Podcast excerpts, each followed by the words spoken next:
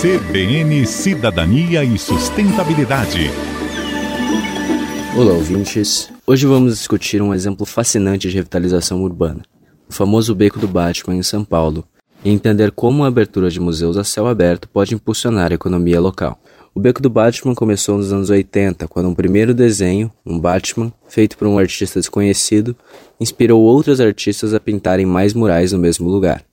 Conforme a galeria ganhou corpo, o local passou a atrair turistas e negócios ligados à arte, revitalizando a economia do bairro.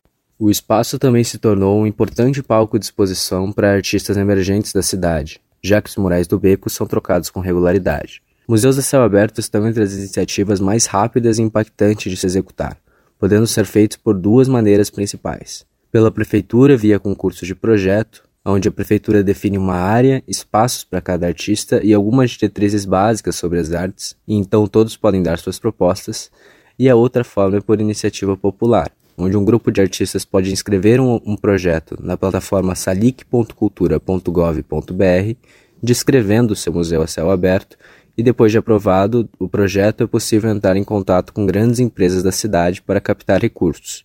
As empresas podem anunciar seu patrocínio e o recurso vem da conversão de impostos que seriam pagos. A arte tem um poder transformador nas regiões que são tocadas por ela. E você, gostaria de ver um museu a céu aberto na sua cidade? Esse foi o programa de hoje, espero que tenham gostado. Aqui é Matheus Barros, para a CBN. CBN, CBN Campo Grande.